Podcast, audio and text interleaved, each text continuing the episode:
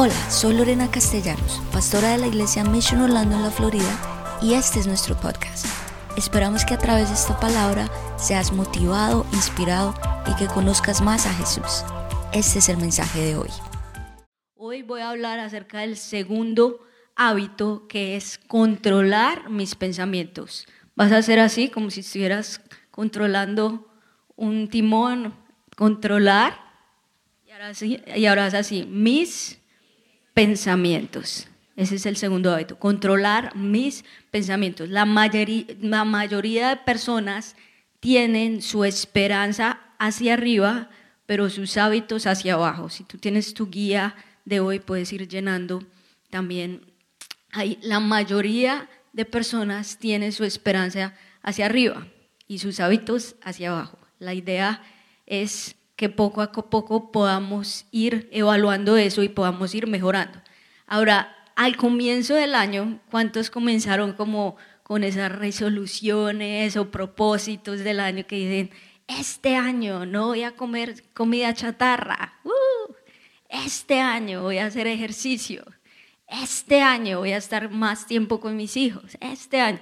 Entonces es como que uno tiene muchos sueños y muchas esperanzas para el año, pero tal vez no tenemos un plan de cómo hacerlo. Ahora, el hacer todo eso está muy bien, lo debes hacer, porque es muy importante, pero lo que debes hacer es tal vez hacer pocas cosas, pero hacerlas muy bien constantemente.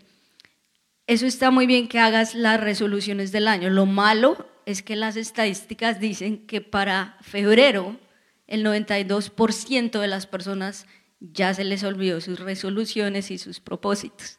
Entonces, eh, por eso es que debemos tal vez hacer menos cosas, pero hacerlas muy bien. El pastor Craig Rochelle dice, las personas exitosas hacen consistentemente lo que las otras personas hacen ocasionalmente. Las personas exitosas hacen consistentemente lo que las otras personas hacen ocasionalmente.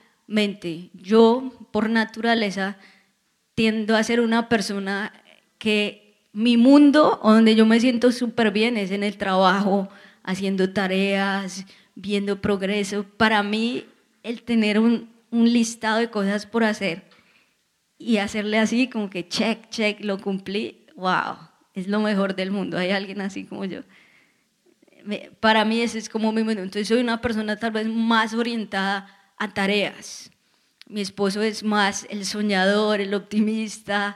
Él dice, esto es fácil. Y yo de una vez, Señor, el plan, ¿para cuándo? ¿Cuánto dinero? Como somos el complemento.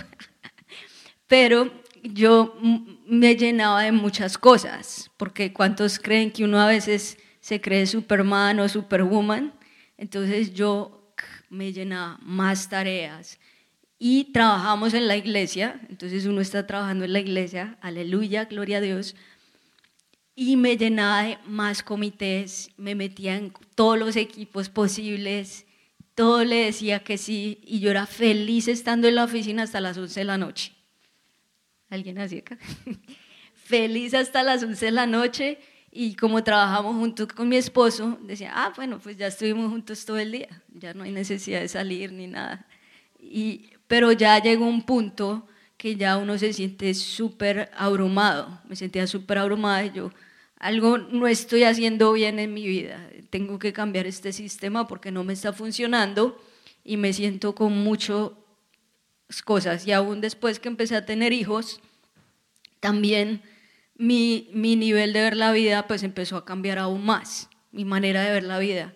Entonces yo dije, no, esto no está funcionando, tengo que estar presente con mis hijos, tengo que hacer otras cosas.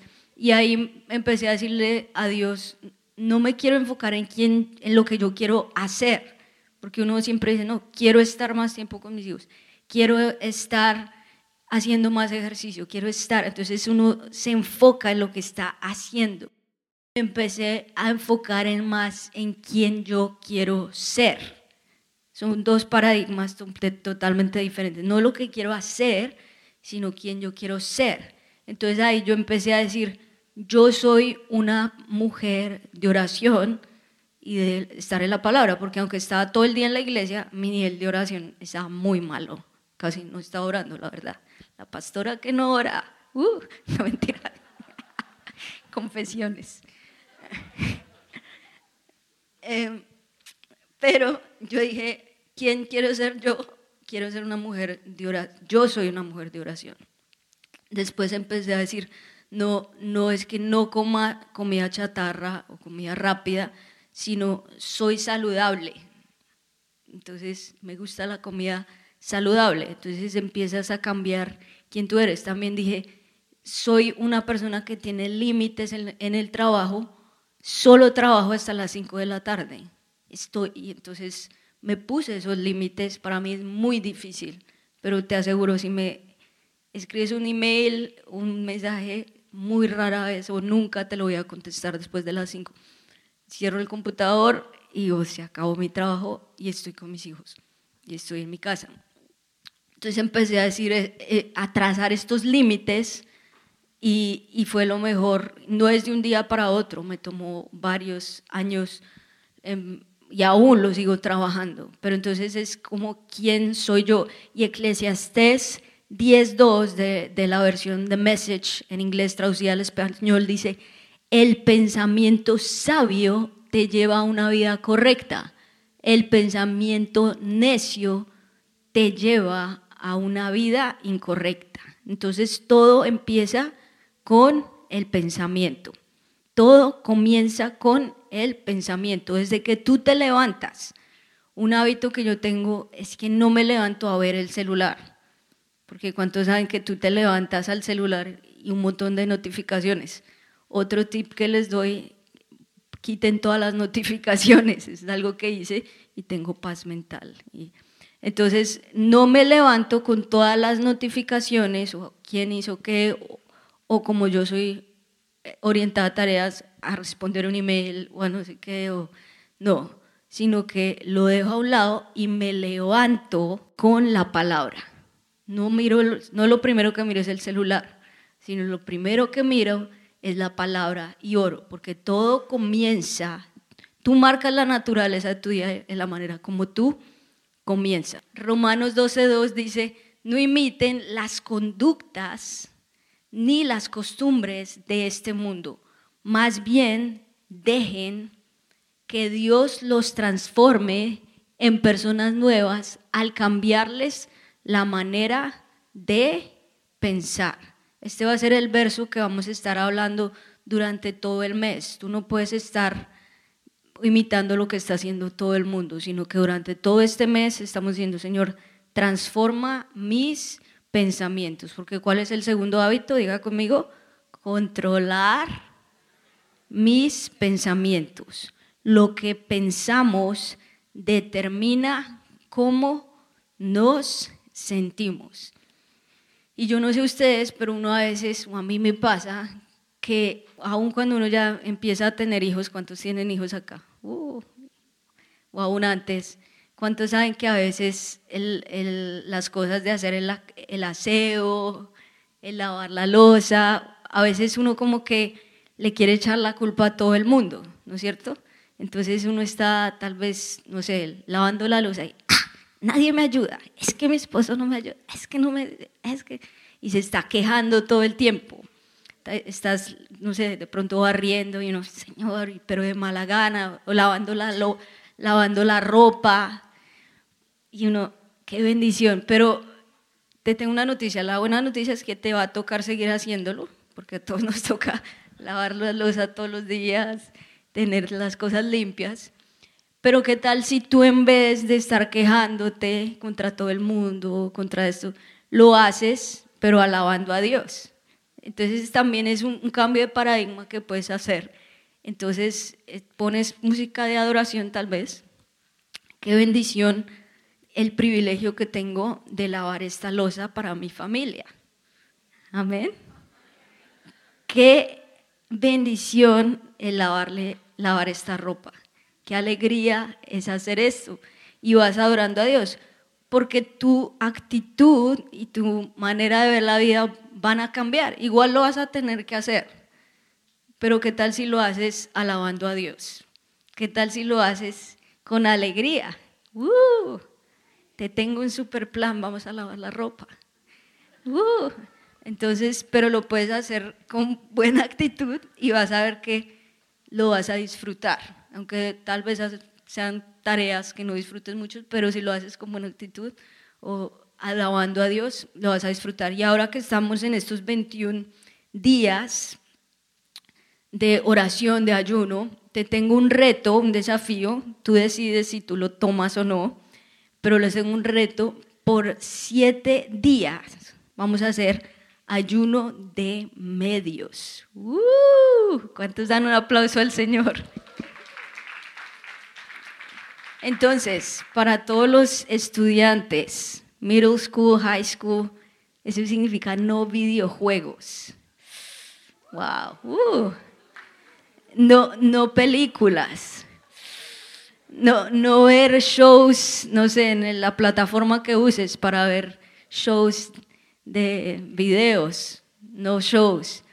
No redes sociales. Uh. Entonces vas a hacer un ayuno en medios de siete días y ¿por qué lo vas a, reemplazar? Puedes tratar de hacerlo completo si deseas aceptar el reto o también lo que más puedas. ¿no? Tú, tú decides hasta qué nivel lo tomas. Pero la idea es como que tú lo puedas reemplazar con adoración 24/7. Amén. ¿Cuántos dan un aplauso al Señor por eso? le pedí al equipo de adoración que hiciéramos un playlist en Spotify. ¿Cuántos conocen Spotify?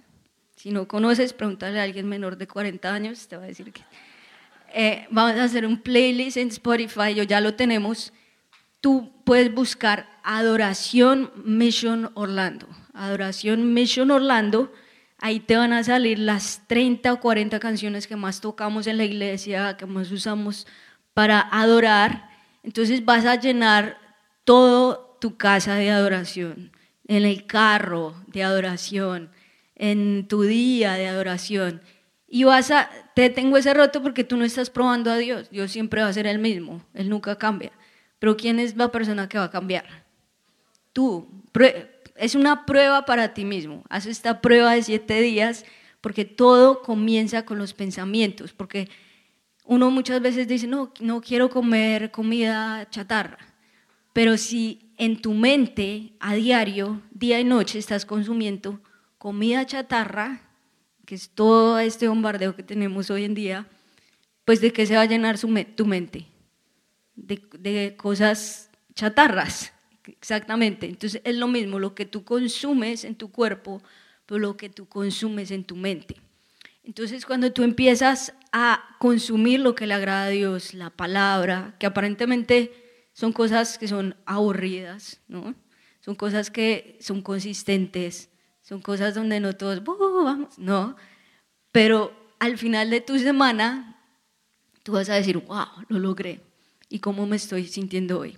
Y vas a poder sentir lo que dice Filipenses 4, 8, que dice, todo lo que es verdadero, todo lo honorable, todo lo justo, todo lo puro, todo lo amable, todo lo que es de buen nombre, si hay virtud alguna, si hay algo que merece alabanza en esto pensar. Entonces todo este desafío que estamos haciendo, todo este reto, es para llenarnos de lo puro, de lo justo, de lo honorable, lo que es de buen nombre. Y tú vas a decir, wow, estoy en paz mental y cada vez mi mente se está pareciendo más a la mente de Cristo nuestros pensamientos determinan nuestro destino. Nuestros pensamientos determinan nuestro destino. Hay una frase muy chévere que dice, siembra un pensamiento y cosecha una acción. Siembra una acción y cosecha un hábito. Siembra un hábito y cosecha un estilo de vida. Y siembra un estilo de vida y cosecha tu destino. Entonces todo comienza con el pensamiento. Si tú puedes controlar tus pensamientos, que es una de las cosas más difíciles que hacer, tú vas a poder llegar a cumplir tu destino.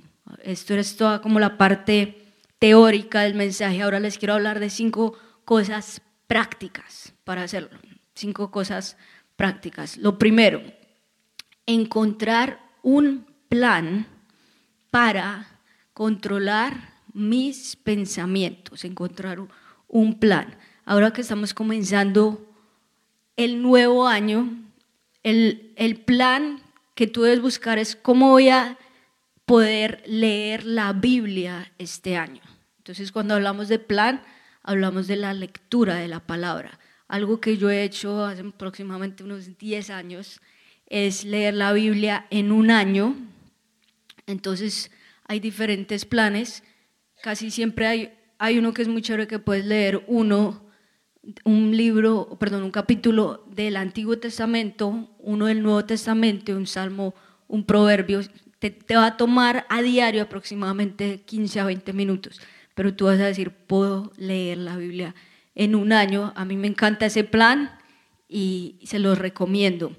En, el, en la tienda puedes también ver Biblias físicas, si no te quieres tener la distracción del celular o el iPad donde te la Biblia, tal vez una Biblia física te ayude a concentrarte más. Pero es muy importante porque la Biblia es tu guía, es tu brújula, es la que va a empezar a hablar a tu corazón, es la palabra que tú te va a guiar. Por eso nosotros siempre comenzamos el año pidiéndole a Dios un verso, una palabra, la palabra que Dios nos dio para este año, Zacarías 4:6, que no es con no es con ejército, no es con fuerza, no es con espada, sino es con mi espíritu, dice el Señor. Entonces, esa es la palabra que Dios nos dio para todo este año. Y no leas la Biblia, sino deja que la Biblia te lea a ti. Cuando tú lees la Biblia, Dios te va a convencer de tu pecado. Dios te va a decir, por allá no es. Dios te va a decir, por acá es. Y vas a poder escuchar la voz de Dios. Entonces ese plan para hacerlo. Y también el día, a todos los días lo debes hacer, pero también la hora que lo vas a hacer. Ojalá sea de madrugada, temprano, que puedas buscar a Dios, porque la palabra de Dios, la palabra nos dice eso, que es viva, que es eficaz y es más cortante que toda espada de dos filos y penetra hasta partir el alma, el espíritu, las coyunturas, los tuétanos, y es el que discierne los pensamientos, las intenciones de tu corazón. Entonces, cuando tú puedes leer, concentrarte ahí en la palabra, el Espíritu Santo mismo va a hablar a tu corazón. Lo segundo, encontrar un lugar para pensar mis pensamientos. Cuando hablamos del lugar, hablamos de la oración, de la oración.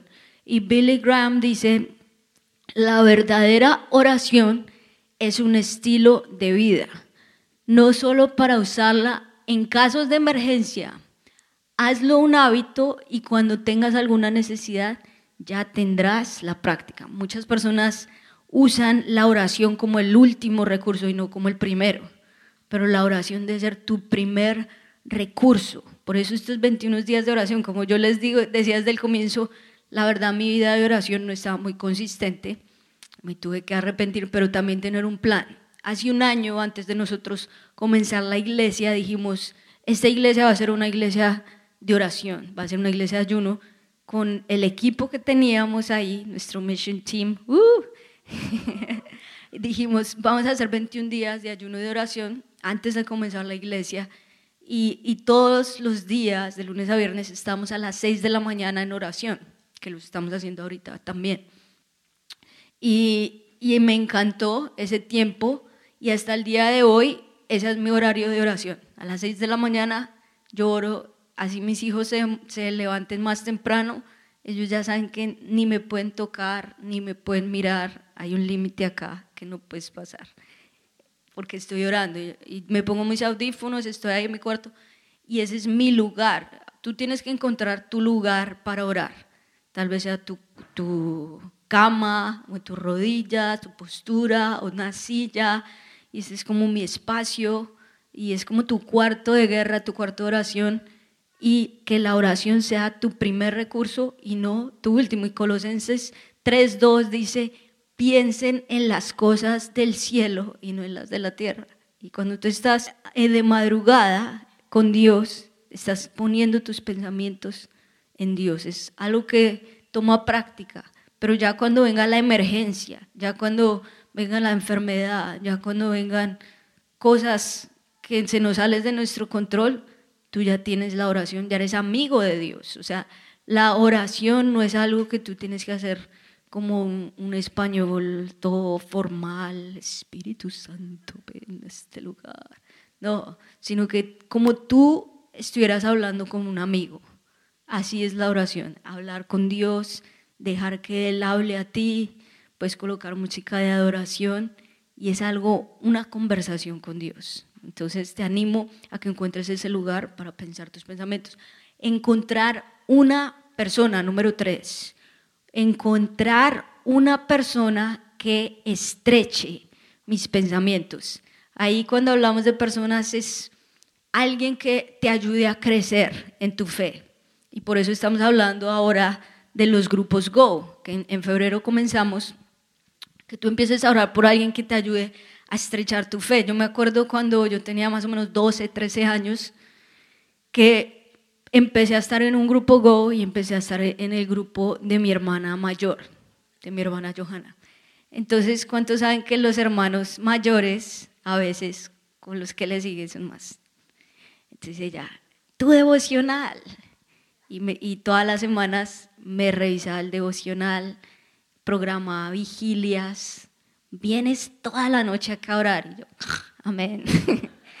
Entonces como que ella estaba ahí formándome, me preguntaba de todo y, y yo estoy muy agradecida con Dios por esos tiempos, porque esos tiempos se forman. Entonces alguien a quien tú le puedas rendir cuentas, alguien que te diga, hey, mira, por ahí no está bien, por acá, mejor, está ahí para ti. Entonces yo fui creciendo en ese grupo Go, después ya de varios años, Julián, mi esposo, el que hoy en día es mi esposo, llegó a ese grupo Go. Entonces, ¿cuántos saben que los colombianos a veces les gusta hacer un poquito de bullying, molestar? Entonces, desde el primer día que llegó, mi hermana, uy, mira, no sé qué, ya molestándonos. Pero a los solteros les digo, miren, si son parte de un grupo Go, quién sabe, ahí puedes conocer tu futuro, tu futura y puedes crecer en tu relación de Dios. Entonces, encontrar a alguien que te ayude a estrechar tus pensamientos. Todo el mundo necesita un pastor o un mentor o alguien que te ayude a crecer. Hasta los mejores deportistas tienen un coach, tienen un entrenador, porque si no, siempre vas a quedar igual. Número cuatro es encontrar un propósito para descargar mis pensamientos. Las personas más miserables del mundo son aquellas personas que no saben el por qué están acá en la tierra, que no tienen ningún propósito y no saben para qué existo, por qué nací acá. Y son las personas que llegan a una depresión muy, muy alta. Y Dios puede ayudarte a encontrar tu propósito, el por qué estoy acá. Y por eso nosotros como iglesia siempre decimos, descubre la misión de Dios para ti el por qué yo estoy acá. Y saben algo, las personas cuando tienen una mayor satisfacción y cuando le encuentran satisfacción y sentido a la vida, es cuando logran servir a otros. Y, yo leí hace poco un libro de Maxwell que se llama Cambia tu mundo, y él hablaba aún de una persona con mucho dinero que alcanzó mucho dinero, creció muchísimo en su compañía, pero ella decía, no me siento satisfecha, no, no siento que he alcanzado lo mejor.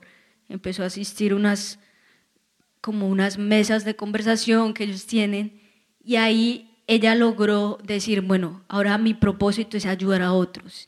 Y con todos los dones y talentos que ella tenía, empezó a servir a la comunidad, a hacer organizaciones que sirvieran y dijo, wow, nunca me he sentido tan plena, tan llena, porque no se trata acerca de ti. Entonces cuando tú puedes poner tus dones, tus servicios, todos los talentos que Dios te, dio para servir a otros, vas a encontrar tu propósito. Entonces acá, te digo, si nos das tres domingos en, en Descubre tu misión, vas a poder encontrar también tu personalidad, tus dones y decir, quiero servir en esto y ayudar a otras personas, porque imagínate eso que tú haces puede llevar a alguien a conocer de Jesús. Entonces es súper, súper importante. Y número cinco, encontrar un poder que avive mis pensamientos. Un poder que avive mis pensamientos. Cuando hablamos acerca del poder, estamos hablando del Espíritu Santo. Tú puedes estudiar mucho, tú puedes saber mucho, tú puedes aún tener mucho dinero, conquistar muchas cosas, pero de nada te va a servir eso si no tienes al Espíritu Santo contigo. Y eso es lo más importante para un cristiano, que no se trata que de tus fuerzas, de, tu mucha sabiduría, sino que tú le digas, Espíritu Santo, sé tú avivando mi vida, sé tú tomando el control. Y es lo que nos dice Efesios 3:20. Y aquel que es poderoso para hacer todas las cosas mucho más abundantemente de lo que pedimos o pensamos, según el poder que actúa en nosotros. El Espíritu Santo va a actuar en ti. El Espíritu Santo es, es el que saca la tierra. Si saben que cuando Jesús ascendió, Él dijo, yo me voy, pero yo les dejo acá el Espíritu Santo. Entonces, tiene que ser tu amigo, tiene que ser el que estar acá contigo y es el que va a darte ese poder, avivar tu fuego, avivar tu fe, a decir, tengo que buscar más a Dios. Entonces mi oración para ti es este año, que el Espíritu Santo avive tu fuego, su poder en ti sobrenaturalmente. Hace un par de años yo le escuchaba al pastor Craig Rochelle que él tiene un hábito que hace que es una declaración diaria acerca de mí mismo. Como les comencé diciendo, cuando yo, me cuando yo reflexionaba acerca de mi vida, yo, Señor, ¿quién quiero ser yo? Cuando yo le escuché esto y, y escuché esta declaración que él tenía con mi esposo, la escuchamos y dijimos, wow, tenemos que hacer nuestra propia declaración. Entonces, uno de los hábitos que él tiene es su declaración diaria. Es un hábito que hace como dos años yo lo tengo y todos los días lo digo, hago mi devocional y después hago mi declaración acerca de mí mismo. Tal vez no soy esas cosas, pero tú estás diciendo quién tú eres en Dios y te lo estás diciendo a ti a diario. Entonces, bueno, te lo voy a, decir, mi declaración, si le quieres tomar una foto, inspirarte para tú hacer tu propia declaración, porque es quién tú te vas a convertir en Dios. No es lo mucho que vas a hacer, es quién tú eres en Dios. Entonces, esta es una declaración que yo todos los días hago acerca de mí mismo. Se las voy a leer acá. Mi declaración diaria dice, Jesús es primero, mis prioridades siempre estarán en orden. Soy el reflejo del carácter de Cristo y soy mensajera de las buenas nuevas. Honro a los demás para honrar a Dios. Fui creada para servir a Dios y vivo para adorarlo solo a Él. Amo a mi esposo con todo mi corazón y vivo para servirle y apoyarle. Te amo. Mis hijos servirán a Dios, voy a formarlos con amor y voy a sembrar en ellos la palabra de Dios. Soy generosa, siempre seré alguien que dé sin esperar nada a cambio. Soy disciplinada, siempre termino lo que comienzo. Soy creativa, innovadora y enfocada porque el Espíritu Santo renueva mi mente todos los días. Dios me llamó a creer en las personas, ver lo mejor en ellas y a desarrollar líderes. Me levanto con propósito y dirección todos los días. El mundo será mejor y diferente por mi servicio a Dios hoy.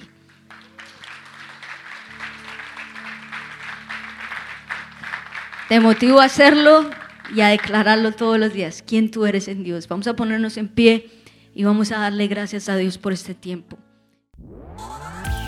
Gracias por escucharnos. Esperamos que este mensaje haya sido de gran bendición para ti. Te invito a que te suscribas y lo compartas con tus amigos. Para más contenido en nuestra iglesia visita missionorlando.com. Que Dios te bendiga.